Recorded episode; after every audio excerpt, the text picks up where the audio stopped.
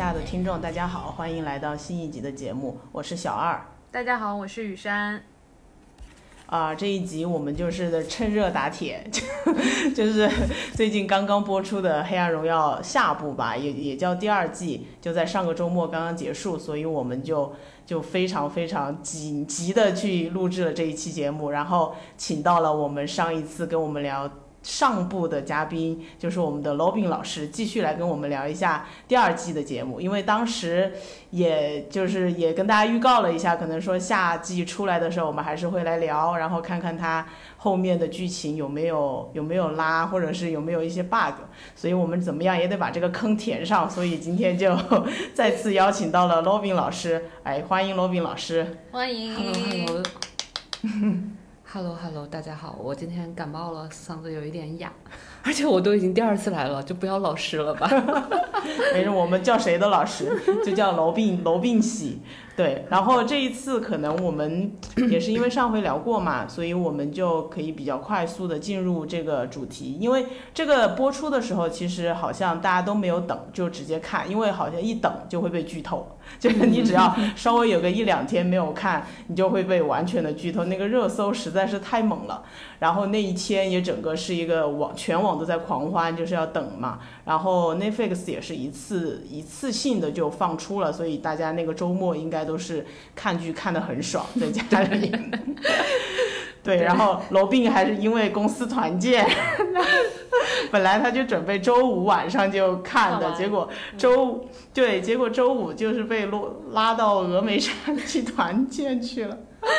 对，然后我那天就在我所有的群里面都撂了狠话了，不许有任何人给我剧透，不然我就拉黑绝交。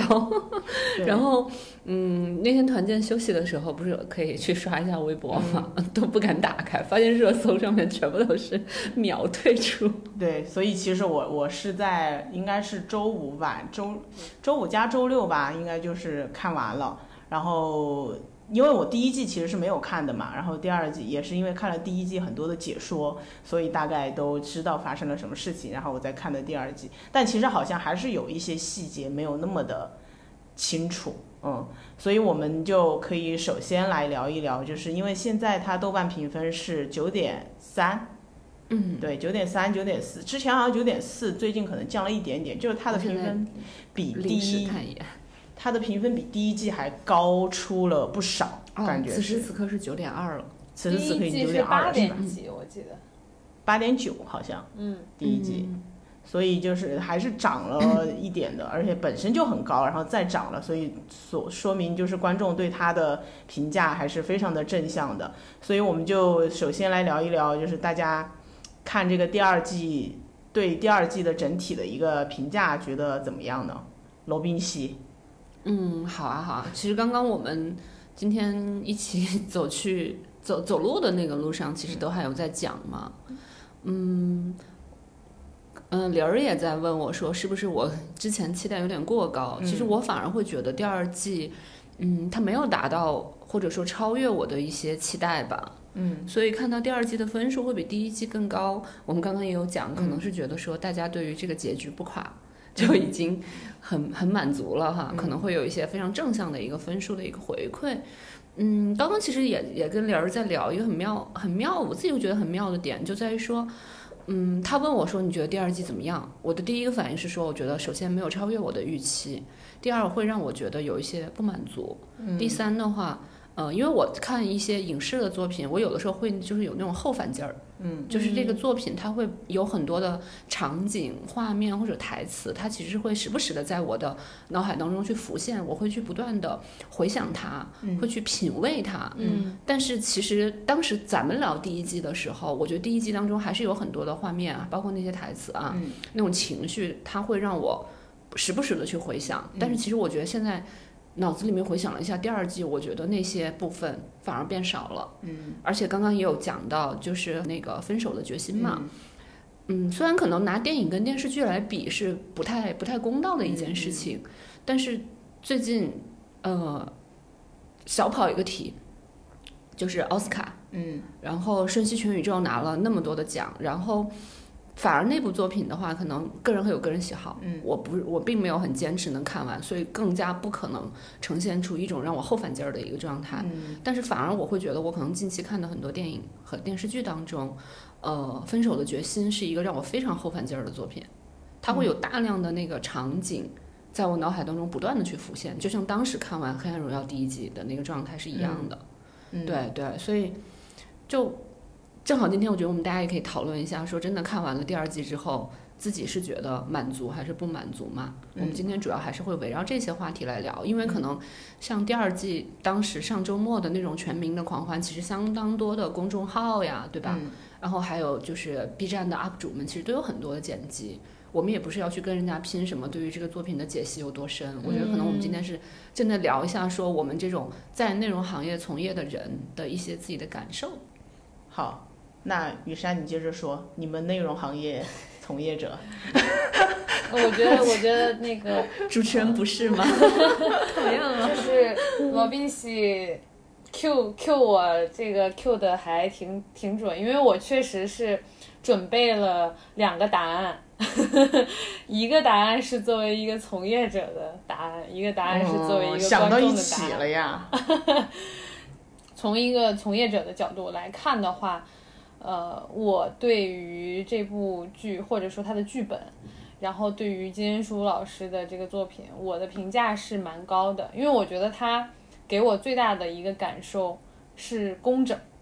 就是他嗯。嗯，前前半部分，也就是第一季所有的呃这些铺垫，所有的这些呃埋的这些呃挖的这些坑啊，然后所有的这些伏笔也好，它到第二季它全部都会做一个前后的呼应，然后呃该填的填上，然后呃主线也还是呃从来都没有动摇过，然后人设也都都没有动摇过，也没有飞过，就是它整个你你。第一季、第二季整个联系起来，它思路非常的清晰，而且它不会去跟观众做对抗，因为因为以前也有一些剧，就是就是你会觉得说编编剧他想要嗯秀一些呃功力，或者说他想要去做一个走向不同的，跟观众的预期做一个呃走向不同的故事，但我觉得就是啊、金编他很厉害的是，他不会跟观众去做这个对抗，但同时呢，他也不会说我就给你一个非常简单的，然后非常的呃浅显的，然后很很很粗糙的一个东西。就是它是能够在满足观众期待的同时，又给一些惊喜和刺激。其实我觉得，就是至少我觉得我们国内的编剧也好，从业者也好，其实是真的需要学习一下他的这些，而且他呃对人性的观察，就是我们我们上一次也说嘛，就是太细致了。包括因为因为第二季它主要是讲就霸凌团啊、呃每个人的的一个结尾结局是什么样的，然后女主是怎么来复仇的嘛，就是她她其实是很懂怎么样让人痛苦，怎么样让人幸福的，所以她才能给到嗯。就是给到每一个人一个应该有的一个结局。对，就是她的这个思路，他的这个前后呼应，他对人性的这些观察，然后包括他的台词，我觉得台词功底真的是就是一如既往的。然后呃，所有的这些加起来，就是我觉得从从业者的角度，再加上他的这个这个这个反响，市场的反响，对吧？它是一个非常非常，我觉得是一个非常成功的一个具有商业性的这种剧。然后，所以从这个角度来讲，其实是，嗯、它确实是值得呃一个比较高的分数。但是我从我自己的观众的角度来说，嗯、我看的时候是爽的，但是它给我的刺激更多的是感官上的刺激。我现在你要是如果让让我说一些名场面，我觉得感官上的刺基本上都是那些，包括这个李李莎拉就是捅那个崔慧婷，对吧？然后就是，然后跳大神的场面，然后包括那个那个崔伟霆脱衣服的场面，然后很多，包括他们那些人集体发疯的那些，就是能说得上来的都是这些。我甚至我那个画面我还记得很清楚，然后再加上就是网友又各种做了很多的鬼畜视频啊，然后截图啊，比较恶搞，对对，是的，就你也能看到说，真的就是留给大家印象深刻的也也确实是这些，就是感官上刺激的这些画面，就是他对我的认知上的刺激其实非常少，并且就是这个剧可能我们看过去了就过去了。不会去，就像刚才罗宾奇说，还有回味的东西，然后不会就像我们之前聊《解放日记》，对吧？就是甚至是呃要看好多遍，然后每一遍都能看出不同的东西，或者说有新的心得。就这个剧，我觉得我让我去看，有这样一个东西能让我去看，我也是很开心的。但是我看过之后，它并没有给我带来太多的心灵上的一些震撼。然后更多的就是肾上腺素的一些一些刺激，我不会把它列到我的，比如说人生剧，或者说我向别人啊就是强烈推荐，就是值得反复观看的这种。对，就是对对对。其实我们上次聊的时候，我也我们都有，其实都有或多或少提到自己会比较觉得可以列入人生片单的那种韩剧嘛。嗯，对，其实我觉得是吗？你上次列的哦，我上次其实有说到像那个信号。signal，嗯嗯，信号还有包括说像那个秘密森林嘛，都是属于那种我会时不时的要回味，然后呃一段时间心境不太一样了的话，我会抽空把它再重新看一遍的剧。嗯嗯，我觉得雨山刚刚的很多感受和观点跟我们大家，反正起码跟我吧，我觉得是非常的一致的。因为讲真，作为从业者来说，能够有这样的一个高的完成度。我们首先既没有这样的天赋，可能 有的时候反省一下自己，可能也不够努力。对，我觉得要是我能做出这样的一个作品，我的天呐，我太我可太开心了吧！是，但是但是因为就是前面我会讲到说会让我觉得就是不满足和觉得有有遗憾嘛。嗯。其实也也正是因为说前面对于他的这种期待嗯是很高的，因为包括说，因为我上次听你聊，你还是很喜欢。第一季的对，因为我觉得金边真的是一个越来越不一样的他，从鬼怪开始，他让我觉得非常的不一样。然后这一次，上次其实也一直有在讲到说他年岁到了这个程度，然后他对于生命的这种悲悯嘛，我们上次一直在说这件事情，嗯，所以其实当时是觉得说像这种悲悯的这样的一些救赎性的东西，希望他在第二季的当中可以有很多的升华。但是就像雨山讲的，因为他一方面他要，嗯。他不原谅嘛，对吧？我这点是做得好的，主人公没有原谅，他就是要复仇。所以说，当他把这些复仇的线都收得很好的时候，确实他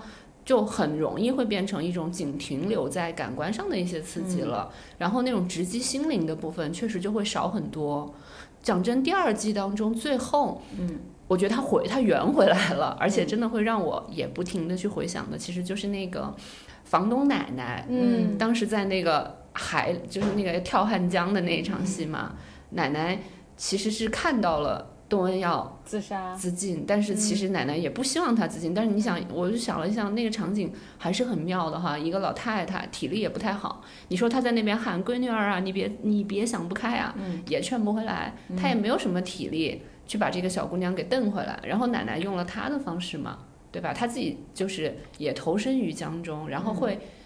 呃，东恩其实是反而。也是有一一些犹豫哈，包括对于这种年长的这种女性的这种怜悯，就是共鸣吧。然后他就把奶奶给拖回来。我觉得就是奶奶那句台词说啊，这个江水真的太冷了，我们等到明年春天再死吧。对对，就那一句话真的就是哎，好了，太好了，起码感谢第二季还有这么一句话能够让我圆回来。我真的是被抚慰的特别的多。我我我也是，就是这一句印象很深，并且我觉得。跟这一句，呃，就是享有在我心目中享有相同地位的，就是在上一就是第一季里面，就是淋雪的那个场景，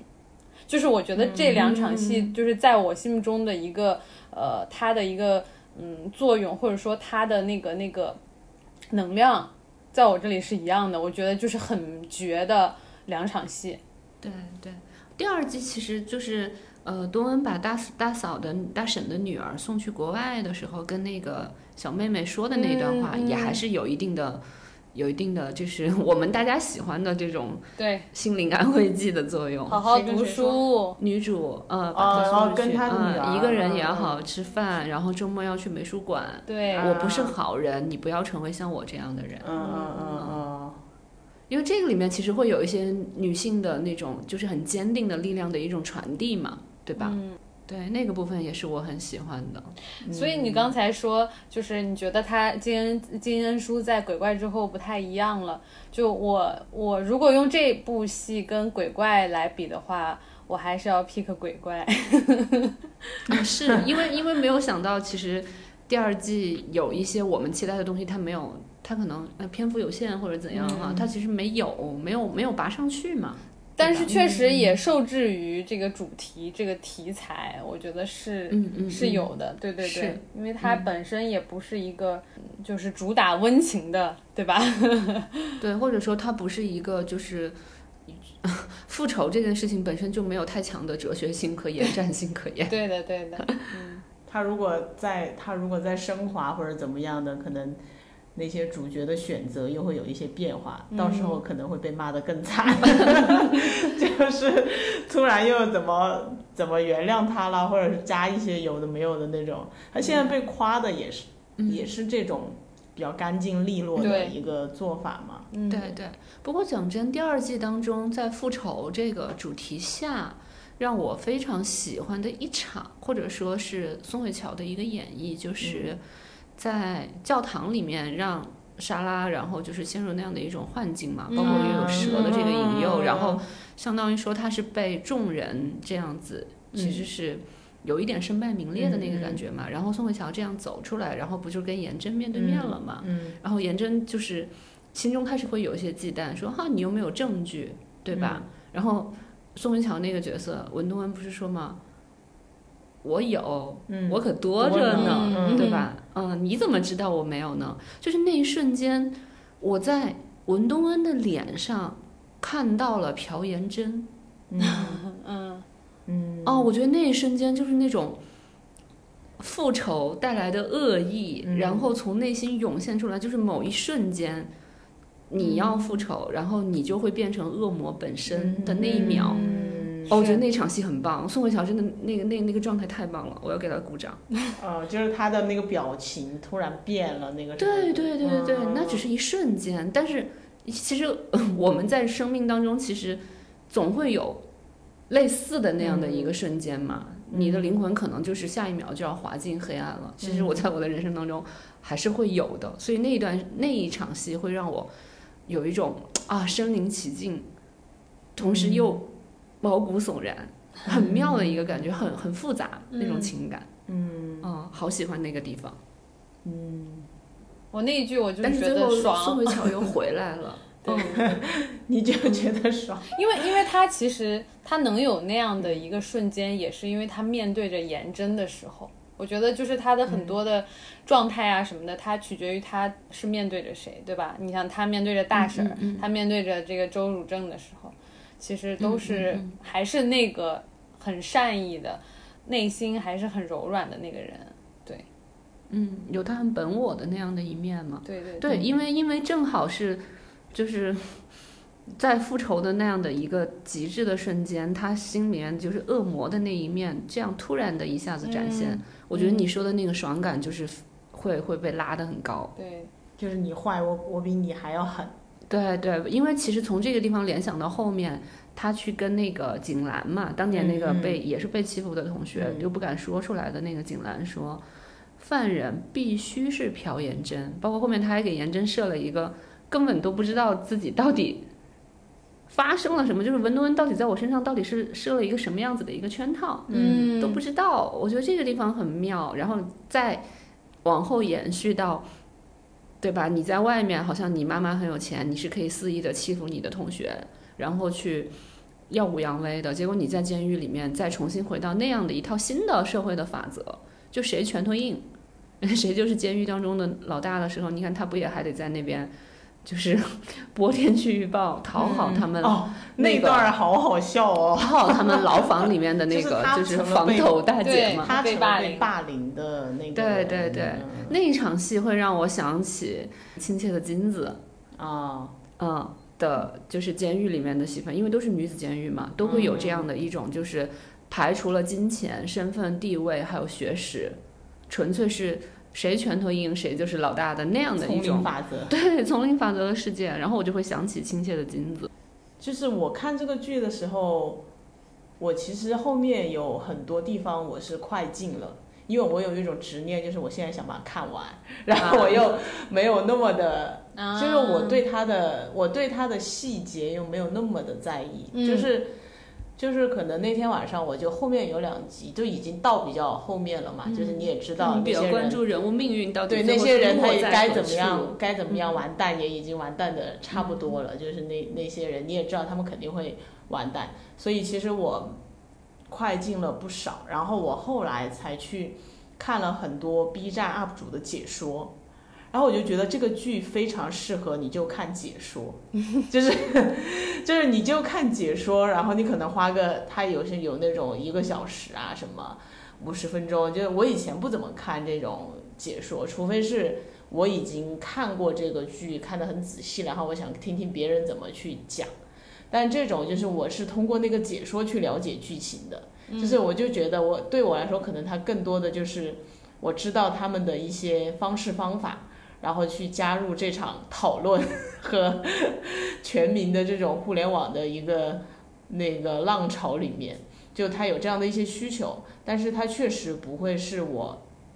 特别去，就是我的观剧偏好里面，现在可能没有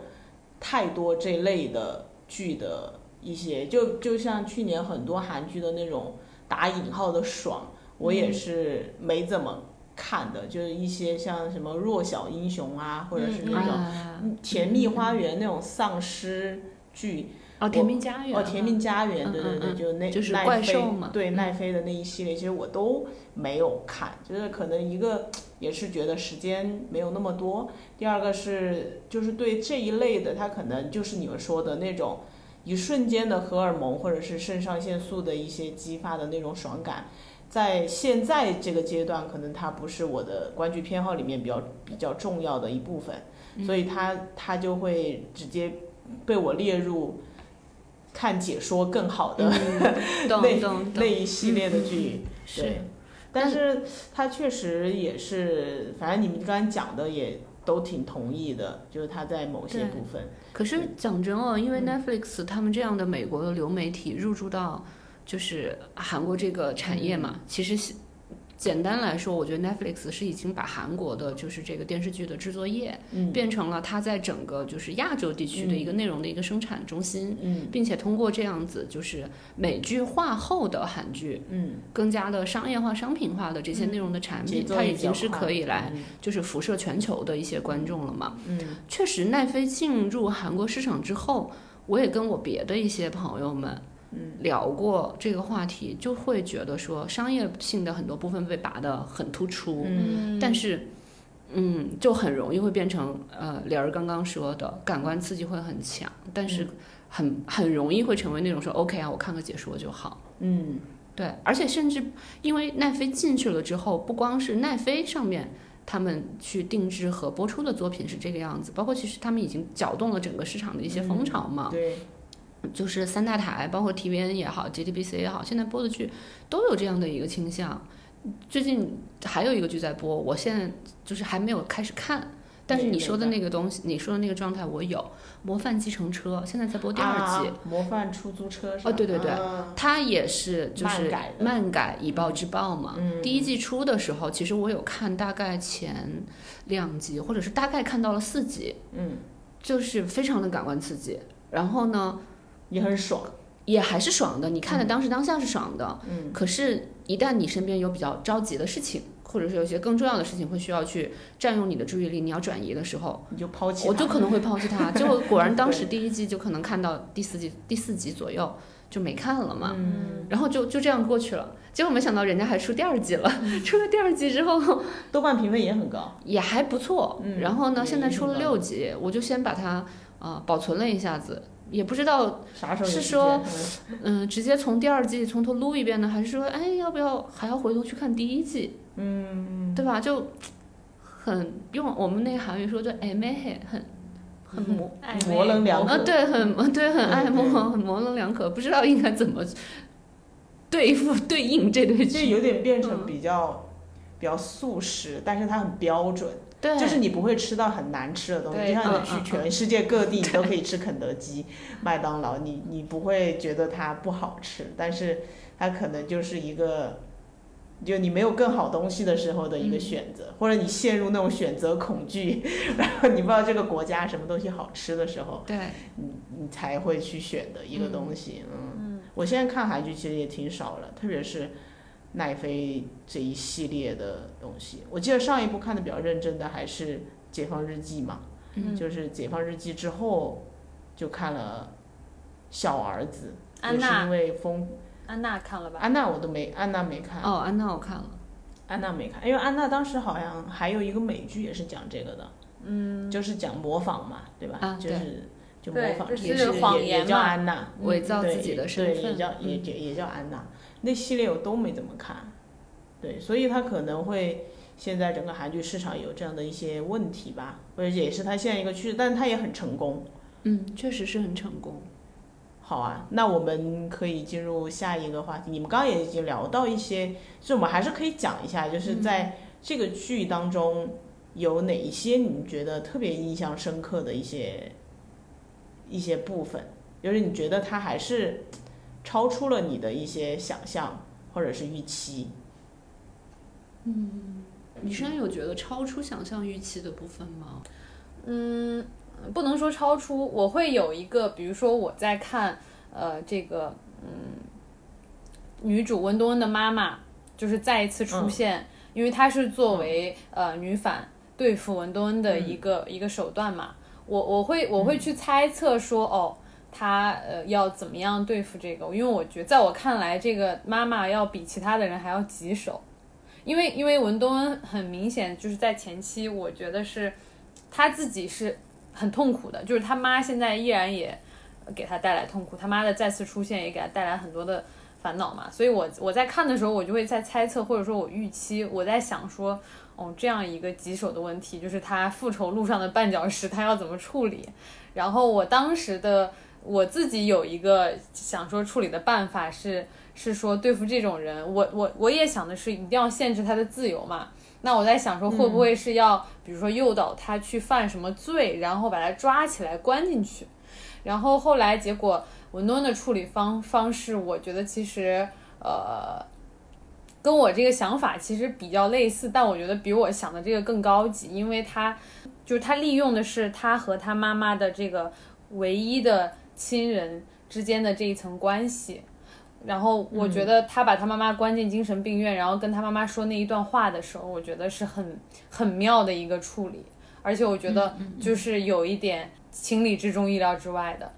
其他的，我觉得怎么说呢？编剧对人性的观察太细致了，就是他会让那呃对应的每一个霸凌团的成员，就是用最定制化的一个痛苦的方式，就是每个人定制化服务，对，我觉得就是就是针对每一个人，他们对于他们来说最重要的东西是不一样的，然后最能让他感到痛苦的东西也是不一样的。他能把这个东西就是抓得很准。我我看到有有人说海报里面就已经 把所有的这个结局就已经剧透了，因为那个呃第二季的海报也是就是文东恩和每一个反派都有一一个就是合体的一个嗯海报，动作，嗯。对，它有一个动作，然后那，每一个动作其实都代表的是他就是这个呃定制化结果，的 对，定制化的，我觉得他是这种，嗯、是有一点点降智的 反派团他们的这种结局嘛，其实就是 callback 那个嗯对对对，颜真和文东恩的那那场对话嘛，说你们穷人怎么就相信有因果报应呢？嗯，嗯就没有啊。但是其实编剧是通过这样的一个结局告诉大家，或者说是告诉观众嘛，也算是给给观众一些这种心理的安慰嘛。他就是有因果报应啊，嗯，冥冥之、冥冥之中就是有的。虽然可能现实生活中姚罗本不一定会遇上，但是起码在我这个剧里面，他就是有因尤其果报应。在那个 跳大神的那场戏，对不对？嗯，我看对那个场戏也地方吧是很虽然就是，但是那个地方会让我觉得少一些交代和铺垫嘛，对吧？啊、就太突然了。就你只能选择相信他，嗯嗯，对吧？那跳大神儿的大姐明明显就是个骗子，首先，嗯对，然后他非要去对着颜真，就是模仿当年那个死去的同学的那些话嘛，还要把那些信息给说出来，去去刺激反派。嗯，那他明明又是个骗子，且又是反派的妈妈那一边的，他到底是那一瞬间他说出这个话，是因为他有什么把柄在，就是更强的一些把柄哈，在女他不是说他就是附身了吗？对对呀、可是所以说嘛，所以嘛，就那一瞬间，我只能相信是相信一些封建迷信了。这那个那个那个是有一些有一些玄学在上面的。嗯我刚刚你刚刚说那个反派团很降智，我就觉得，因为我第一季的时候我就觉得反派太太反了，就是没有任何的那个脑子似的那种感觉。但是我后来又想，他们其实其实也不是降智，他们就是从小一直就觉得别人都没有任对他们没有任何的威胁，就他们也不 care 你，就是我根本当你就是一个空气，就你在这边干嘛？然后就除非你真的是让我看到了，就是最后的那个东西出现的时候，我可能都不会把你当回事儿。嗯啊，就是那种轻 敌，你知道吗，然后 一轻敌之后就觉得傲慢对，然后一一轻敌就就觉得你他们可能就就已经忽略掉非常多的东西了嘛。所以这个也就是他们嗯也合理他们为什么会死？对，也合理。为什么会死的这么惨？就是每个清澈的愚蠢。对，就就可能现实当中真的有很多这样子的人。暖心的点啊，就是刚才我不是说只有那个房东奶奶嘛，突然想到那个警察，就是其实他那个也也处理的蛮简单的啊啊啊，蛮简单的，但是我觉得有那么一笔。比没有要好很多，就有那么一笔，就是是有加分的，因为他前期一直他在查查案的过程中，其实你感觉他是一直会很怀疑呃文东。恩，然后文东恩自己也是就是很冷漠，然后甚至是比较抵触这个警察每次跟他来问话啊什么的。但他最后就是，其实你能看出来他已经猜到一切了，就是所有的拼图他应该能拼起来，但他就说啊、呃就是不追究了嘛。对，嗯他就就就是当做不知道。对，就是当然这种这种是在我们的这个剧里面是不可以出现的啊。但是但是他就算追究了，他也找不到他们的问题呀、嗯他追究的话，嗯那就是另一个故事了，据就是那个主角要是这个警察，然后我们诺恩就是一个这个这个不就是嗯，我国一些剧的最后的做法吗？对呀、就是两边都要都要进去是吧？就是你不能以暴制暴，就是对你如果以你也要暴制暴了，因为你也要付出代价。对，嗯，你的违法行为你也是要要要付出代价的嘛，你要受到法律的制裁。所以我觉得哦，我记得是那个那个嗯《风吹半夏》里面就是，啊，对对对对，他们最后对吧？就是他最后他们最后是自首，都没有警察出来查这个动作，对。就是自首。因。为因为你查 就没有结果的话，就有点问题，在我们国家。嗯，对我看的时候，我是觉得那个最后他那个凶手不是景兰嘛，嗯，然后那一点其实是是让我觉得挺意外的，嗯，但是后面我有一个地方不太想得明白的是，为什么东恩会知道是他呢？因为他之前跟他说，你什么都不要做，什么都不要说，这个凶手只能是那个颜真。那个时候是不是暗就已经暗示哦他知道哦，他知道，景兰是因为景兰跟他说了，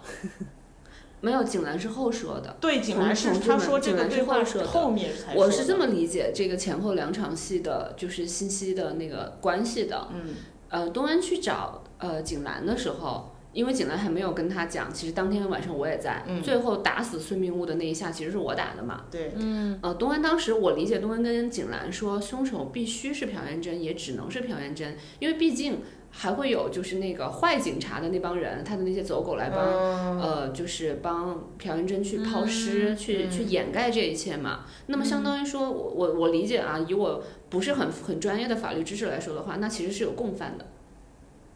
嗯，如果有共犯的话，其实那可能就是会会有人共同来承受这样的一些分或者说分担嘛这样的一个罪行。嗯，对，而且如果说，嗯，景兰如果有一些什么样的一些，我理解是不是发言上面有一些带来一些新的信息量，反而可能会带来一些新的变数。嗯，就就是怕，就是警察去调查他的时候，他会，嗯，他会抵挡不住那种压力，对对，所以就，所以就比如说，宁可你别说，你就啥也都不知道。比如说让他做一些假证啊，这些，对，就类似于这样的吧。所以我理解在前面出现的那一场戏里面，呃，文敦他不是一个全知的这样的一个视角嘛，嗯嗯，他是这样去跟景兰讲的，但是后面他去。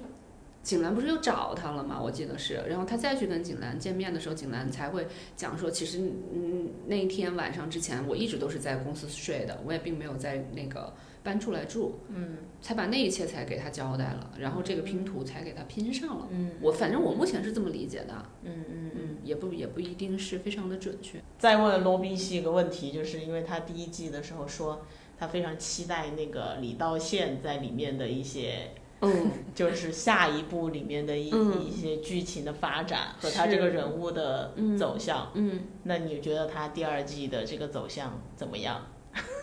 哎呀，金边呐，我怎么了？因为嗯，周汝正在第一季其实是比较偏工具人儿的，他在第二季结果还是没有能够实现一些突破，让我感到好遗憾呀。因为本来我就是李道宪从出道的那几个戏都很喜欢他，又想着说都能演金边的戏了，那还不赶紧飞升一把？就像当年的李明浩和 孔刘。但是嗯，会好一些了第二季，但是呢，感觉这个角色最终一方面来说，他还是去呃很好的帮助金边去完成了他的那种宿命的爱情嘛，双向的奔赴和救赎了。从这两个点上面来说，我觉得我还是比较我是可以满足的，嗯嗯，嗯是是觉得是好看的，在人物的这种戏下面，但是嗯，就觉得还是差了点儿。不满足就。还是差了点儿。嗯，是那天晚上看完，不是也跟玲儿发微信吗？嗯说赶紧出个 SP。我其实真的好想看他和就是那个变态杀人狂对抗。他那个留了个尾巴是是要做第三季吗？不知道哎，嗯但是有很多的开放的空间，对对对，我觉得是有延展的空间的。只是说它那个延展的空间有可能拍出来，类似于说这种八集上半季的嗯量嘛，不太知道。但我觉得你看，如果像日剧的话，你出一个 SP 肯定是够的。四级、三级这种的也可以。嗯嗯是的，不过李道宪也快要入伍了，有时间拍吗？可能已经拍完了。小树，我倒是觉得其实第二季的这些才能让他稍微摆脱一点，就是完全的工具人，因为他啊，肯定会比上一季好了。对对对就对是嘛，然后包括说嗯嗯他最后就文东恩要要想要自杀的时候，然后他的妈妈出现，就是就是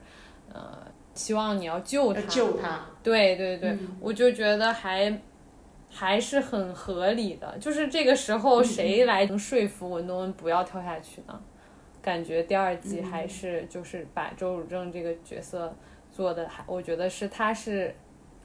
可以成为这个文东恩这个理由的。嗯，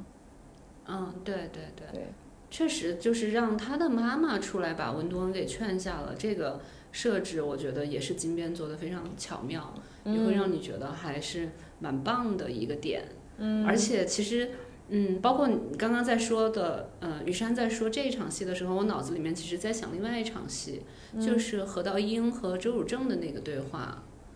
然后就何道英就是你为什么我要帮他啊？嗯他要复仇嘛。嗯然后嗯周汝正就说我我我有什么不帮他的理由吗？嗯嗯，然后呢，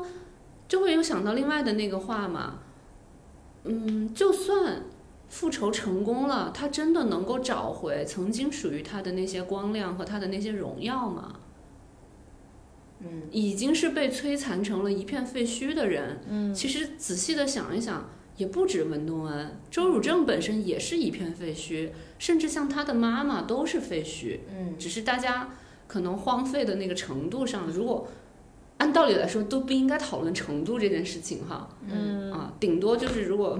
比较比较冷血一点来讲，大家可能这种荒破败的程度不太一样吧。嗯对，一个是嗯自身受过了很大的折磨，另外一个其实是失去了最重要的亲人，然后也每天活得像在地狱里面一样嘛。嗯其实都是活在地狱里面的两个人，嗯，然后就对。这样子互相的一个救赎。所以其实，在第一季的时候，大家都好多人就说：“哎呀，好期待文东恩跟男二搞出一场就是类似于《花样年华》那样的一些激情戏啊，就是他们要去走感情戏嘛。”我就是非常坚定的，就是所谓官配党的一个成员。哦，对，嗯你当时也说了，对，因为都是废墟，只有废墟和废墟在一起才才能够互相才配在一起。其实只有他所以们能真正的理解对方。嗯，嗯，所以其实从这个角度来讲，我觉得汝正的妈妈简直太伟大了，特别棒，是一个非常嗯，他妈妈是很妙的一个女性。是的，其实，在我们很多的影视剧里面看不到这样的妈妈，我真的觉得，你看儿子跟他妈妈说：“妈妈，我要去帮他复仇。”妈妈的原话是说：“好不，要被发现。妈不反对，对你做的高干一点，不要被发现。”哇，我觉得他妈太酷了。你如果以后我有孩子，我也希望我可以成为这样可以给我孩子支撑的好妈妈。嗯，你可以的，赶快生吧。我能不能像金边一样有钱，然后可以说出来说啊？那我还是希望你是那个被打的那一方，那因为你妈，我有足够的钱去帮你摆平这一切。哇，把他们拖入地狱。对，太牛了！我要努力，我要当一个奋斗兵。挺好。看完一个剧，居然给自己打了要努力奋斗的鸡血，可以了，可以了，感谢金边。那那那你们怎么看？就是这个剧，好像在中国，我不知道在韩国有这么高的热度吗？还是它在中国的热度就是很夸张？就你们怎么看它在中国的这个热度这个事情？我我觉得还好哎，一个是刚刚雨山说的，嗯，狂欢来的很快，去的也很快嘛，嗯都是很及时的这样的一种爽和快乐，所以我觉得它还好，嗯，不是真的那种特别现象级的狂欢。我觉得现象级的狂欢是当年的 那个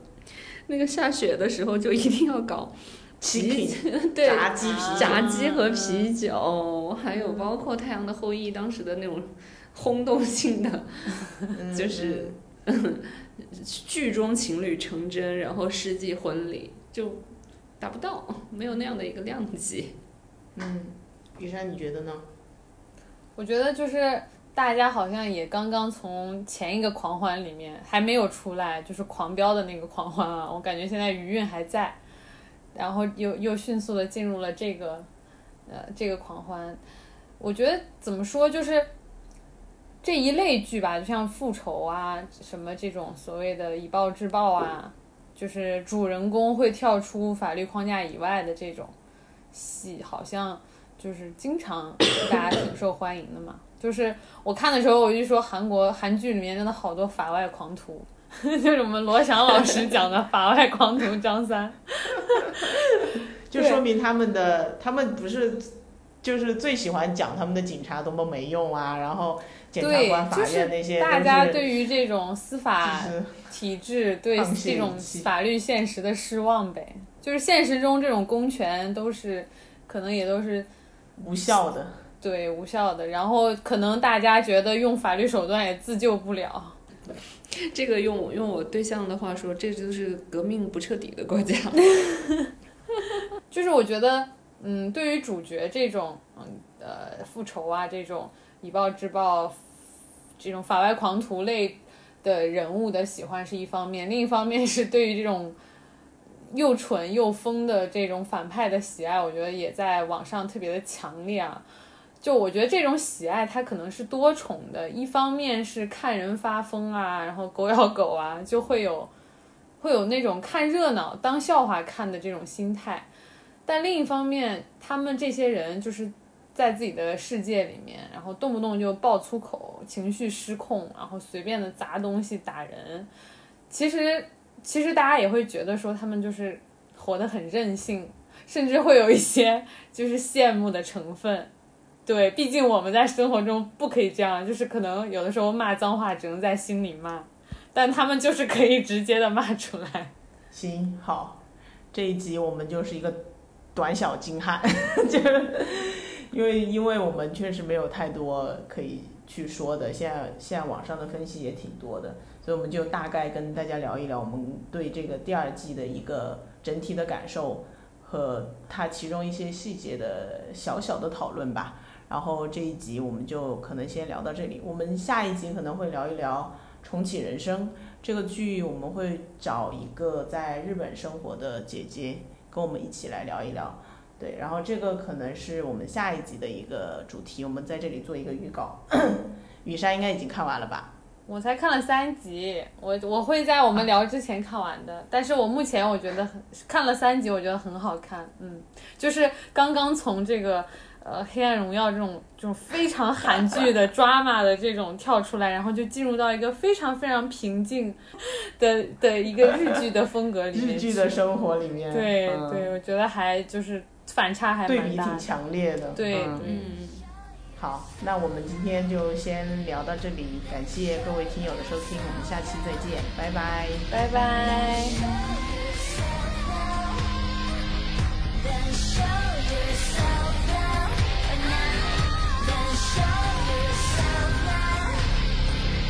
Then show yourself now. Then show.